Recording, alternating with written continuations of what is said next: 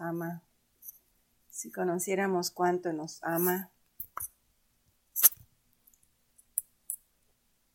cuánto nos ama el Padre,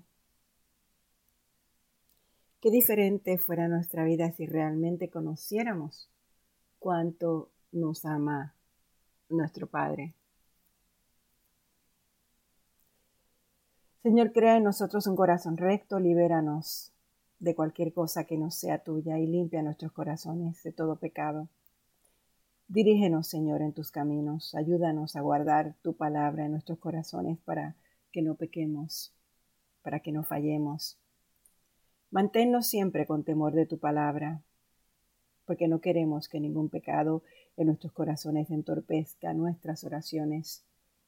Guárdanos del engaño, Ayúdanos a no confiar tontamente en nuestros corazones, sino que confiemos en que tú nos revelarás la verdad que necesitamos ver. Danos un corazón sabio de manera que podamos recibir todos tus mandamientos. Te invitamos en el día de hoy, Espíritu Santo. Te pedimos que alinees nuestros corazones con el tuyo y que quites de nuestros corazones todo lo oscuro, todo lo malo, y que lo sustituyas con más de ti. Examina nuestros corazones, mi Dios. Haz los cambios que sean necesarios en nuestra vida, suaviza nuestros corazones y allá donde hay dureza, donde haya endurecido nuestro corazón, te pedimos que nos purifiques. Donde haya contaminación, que nos limpies. Te pedimos que quites de nuestro corazón lo que impida ser participantes plenos de ti, mi Dios, de tu santidad. Y enséñanos a mantener siempre un corazón recto ante ti. Padre, en el día de hoy continuamos poniendo a todas esas personas que necesitan de tu toque sanador, que necesitan de ti, mi Dios. Tú los conoces, te los hemos presentado, las familias de nuestra iglesia y las familias de las familias de nuestra iglesia. Continúa tocando ese toque, poniendo ese toque especial en aquellos que en este momento están padeciendo, que necesitan, que, necesitan un consuelo tuyo, que necesitan un abrazo tuyo especial, un conocimiento real y verdadero de quién tú eres, Señor. Continuamos orando por la esposa del pastor, continuamos orando por la familia Ramírez, continuamos orando, Señor, por, por mi familia, por todos aquellos hombres y mujeres, por Jeffrey, Señor, por todas esas personas que en esta semana necesitan un, un, un, sacudión especial de ti, un abrazo especial de ti, un beso especial de ti, porque hemos sido sacudidos, pero no por ti, Señor, sino por, por otras cosas. No queremos decir por el enemigo, porque, porque no todo es el enemigo, Señor. Muchas veces lo que pasamos son consecuencias, consecuencias de nuestras decisiones, de nuestro estilo de vida, de nuestros actos, de, de nuestros hábitos. Así que, Padre, tú nos conoces y tú conoces el plan y el llamado para esta tu iglesia. Así que, mi Dios, confiamos grandemente en ti. Sabemos, sabemos que, que tu respuesta y tus promesas son siempre verdaderas y podemos esperar en ellas, confiar en ellas, reconociendo el poder, ese poder hermoso que todo lo puede, el Señor que tiene el poder y que todo lo puede. Ese eres tú, Padre amado. Tú eres el que tiene el verdadero poder y el que lo puedes. Puedes hacer todo. Así que como eres el único a quien podemos acudir, venimos a ti. Nos derramamos en ti. Confiamos en ti. Nos gozamos en ti. Y te damos gracias, Señor, porque eso es una verdadera oportunidad y un verdadero privilegio que tú nos das a nosotros los que te conocemos. En realidad lo das a todos, pero aquellos que, te hemos buscado y que, y que sabemos que tú eres lo máximo en nuestras vidas, entonces tú nos escuchas de una manera especial. Gracias, mi Dios, gracias. Te damos las gracias por adelantado, por lo que ya tú hiciste, aunque nosotros aún no lo hayamos visto.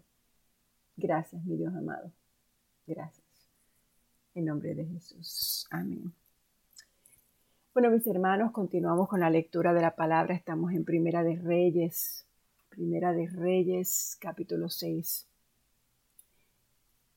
Estamos leyendo la nueva traducción viviente. Fue a mediados de la primavera, en el mes de Sif, durante el cuarto año de su reinado, que Salomón comenzó a construir el templo del Señor. Habían pasado 480 años desde el día en que el pueblo de Israel fue rescatado de su esclavitud en la tierra de Egipto. El templo que el rey Salomón construyó para el Señor tenía o medía 27 metros y medio de largo, 9 metros de ancho.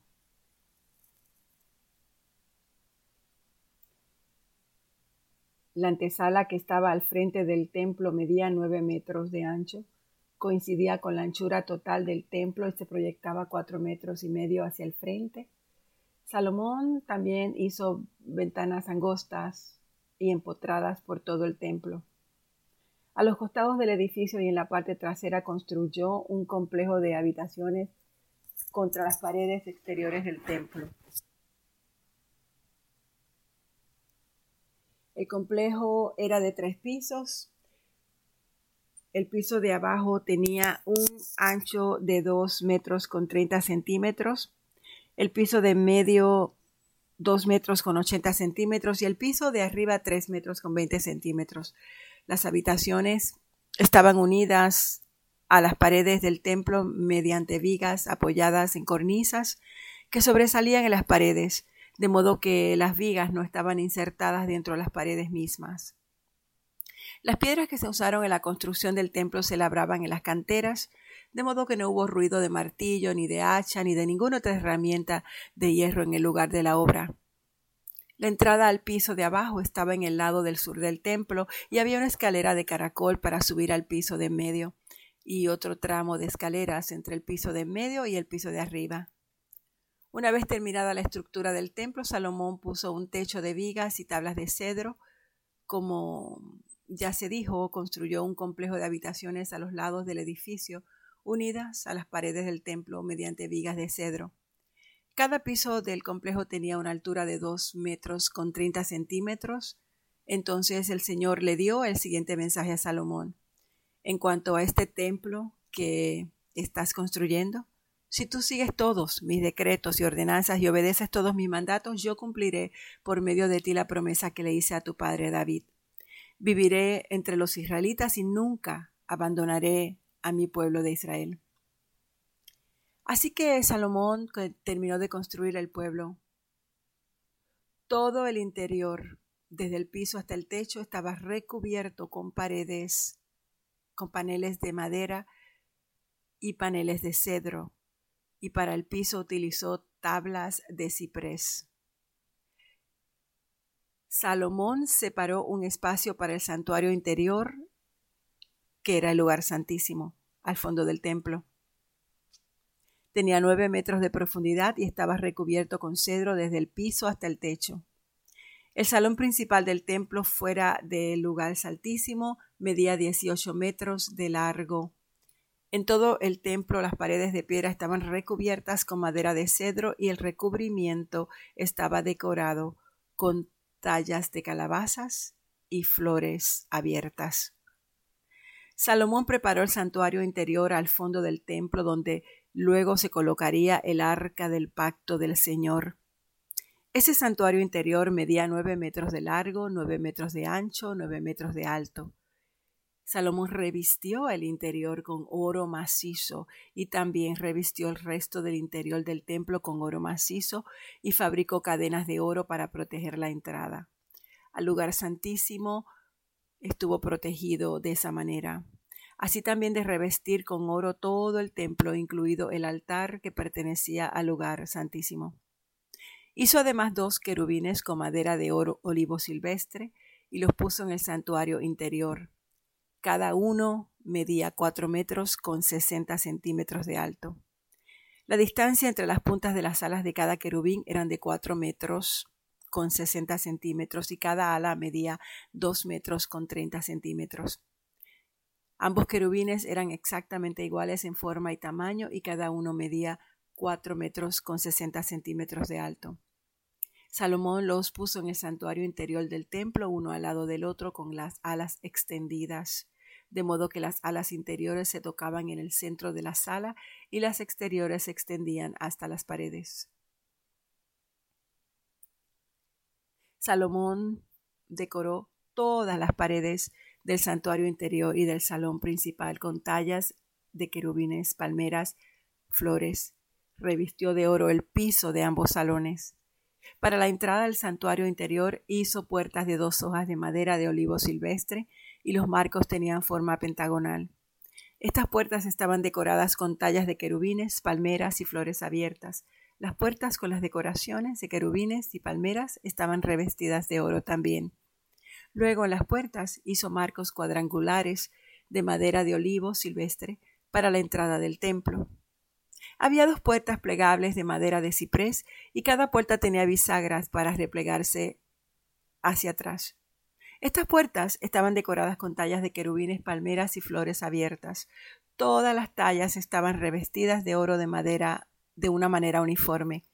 Las paredes del atrio interior estaban construidas de modo que había una hilera de vigas de cedro entre cada tres hileras de piedra labrada. Los cimientos del templo del Señor se echaron a mediados de la primavera en el mes de Sif, durante el cuarto año del reinado de Salomón. Terminaron de construir todo el edificio hasta los últimos detalles a mediados del otoño, en el mes de Bul, a los once años de su reinado. Así que la construcción del templo duró siete años. Salomón también edificó su propio palacio y le llevó trece años terminar la construcción. Uno de los edificios de Salomón se llamaba el Palacio del Bosque del Líbano. Medía 46 metros de largo, 23 metros de ancho y 14 metros de alto. Había cuatro filas de columnas de cedro sobre las cuales se apoyaban grandes vigas también de cedro. El techo del salón era de cedro y encima de las vigas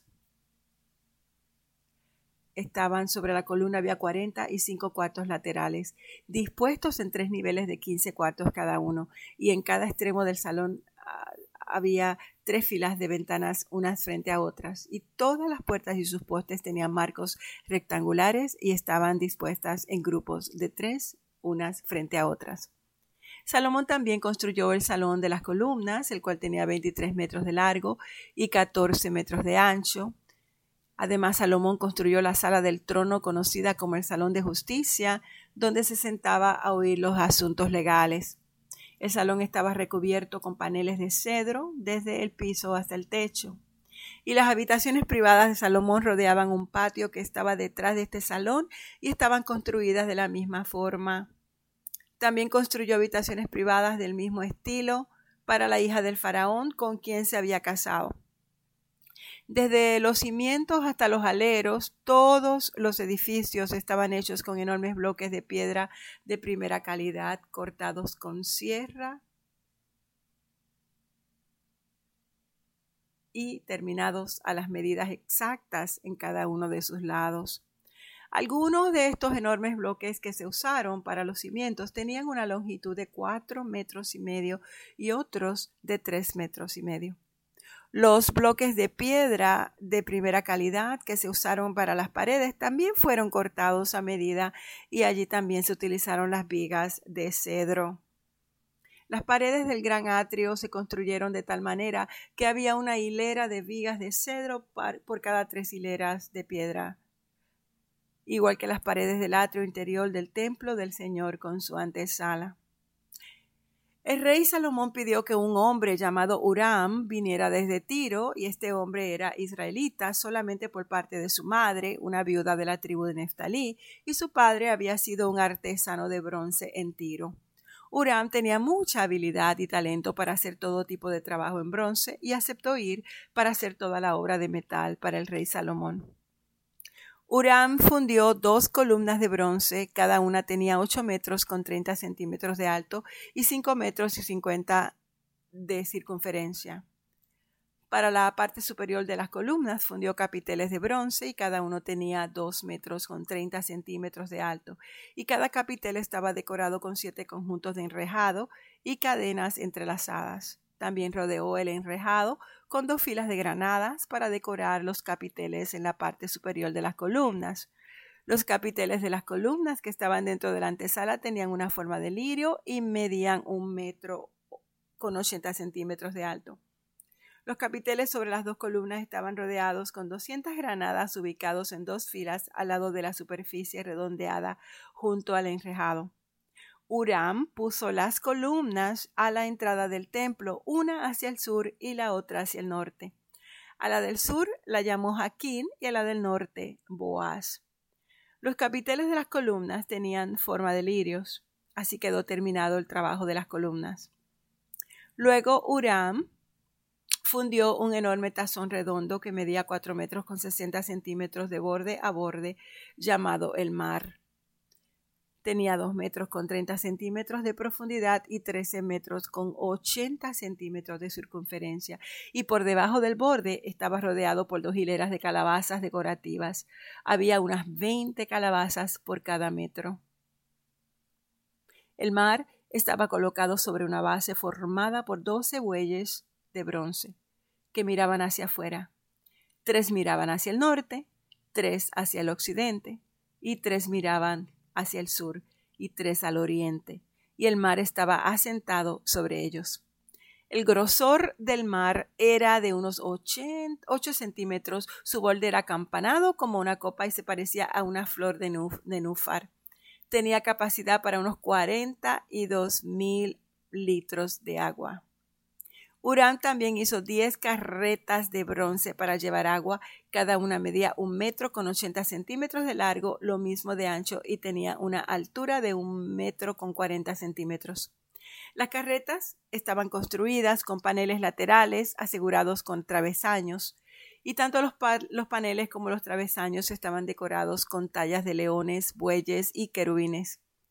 Por encima y por debajo de los bueyes y leones había como adorno una guirnalda, y cada carreta tenía cuatro ruedas de bronce con sus ejes también de bronce. En las esquinas contaban con unos soportes para los tazones de bronce, y estos soportes estaban decorados a cada lado con tallas de guirnaldas. En la parte superior de cada carreta había un marco redondo para el tazón y ese marco sobresalía 46 centímetros por encima de la carreta como un pedestal redondo. La abertura del marco medía 69 centímetros de lado a lado y estaba decorada por fuera con tallas de guirnaldas. Los paneles de las carretas eran cuadrados, no redondos. Debajo de los paneles había cuatro ruedas conectadas a ejes que se habían fundido en una sola pieza con la carreta. Las ruedas tenían 69 centímetros de diámetro y eran semejantes a ruedas de carruajes. Los ejes, los rayos, los bordes y los cubos se fundieron con bronce derretido. Y cada una de las cuatro esquinas de las carretas tenía un agarradero que también se había fundido en una sola pieza con la carreta y a lo largo de la parte superior de cada carreta había un borde que medía centímetros, 23 centímetros de ancho. Los soportes de las esquinas y los paneles laterales se fundieron en unidad en una sola pieza con la carreta. Y los paneles y los soportes de las esquinas estaban decorados con tallas de querubines, leones y palmeras colocados según el espacio disponible y había guirnaldas por todos lados. Las diez carretas para llevar el agua eran del mismo tamaño y fueron hechas igualitas, pues cada una fue fundida con el mismo molde. Uram también hizo diez tazones de bronce más pequeños, uno para cada carreta, y cada tazón medía un metro con 80 centímetros de diámetro y tenía la capacidad para 840 litros de agua. Puso cinco carretas en el lado del sur del templo y cinco en el lado del norte. El gran tazón de bronce llamado el mar fue ubicado cerca de la esquina suroriental del templo y también hizo lavamanos, las palas y los tazones que se necesitaban. Finalmente, Urán terminó todo el trabajo que el rey Salomón le había asignado que hiciera para el templo del Señor las dos columnas, las dos capiteles con forma de tazón en la parte superior de las columnas, las dos redes de cadena entrelazadas que decoraban los capiteles, las 400 granadas que colgaban de la cadena sobre los capiteles, dos filas de granadas por cada red de cadenas que decoraban los capiteles sobre las columnas, las 10 carretas para llevar agua que sostenían los 10 tazones, el mar y los doce bueyes que lo sostenían y los recipientes para la ceniza, las palas y los tazones. Uram hizo todos estos objetos de bronce bruñido para el templo del Señor, tal y como le había indicado el rey Salomón. El rey mandó que se fundieran en moldes de barro en el valle de Jordán, entre Sucot y Zaretán. Salomón no pesó los utensilios porque eran muchos. El peso del bronce no se podía medir. Salomón también hizo todo el mobiliario para el templo del Señor. El altar de oro, la mesa de oro para el pan de la presencia, los candelabros de oro macizo, cinco en el sur y cinco en el norte. Frente al lugar santísimo, las decoraciones de flores, las lámparas y las tenazas, todo de oro. Los cuencos pequeños, las despabiladeras para las lámparas, los tazones, los cucharones y los recipientes para quemar incienso, todo de oro macizo y las puertas para las entradas al lugar santísimo y al salón principal del templo con el frente revestido de oro. Así terminó el rey Salomón todo su trabajo para el templo del Señor, y luego trajo todos los obsequios que su padre David había consagrado, la plata, el oro y los diversos objetos, y los guardó en los tesoros del templo del Señor. Nos quedamos aquí en el capítulo 7 de Primera de Reyes. Señor, te damos gracias por tu palabra. Gracias, mi Dios, porque es hermoso cada vez que leemos estas cosas con estos detalles, con el cuidado, con, con todo el esmero para agradarte a ti, Señor. Padre, enséñanos a hacer de esa misma manera. Gracias, mi Dios. Amén.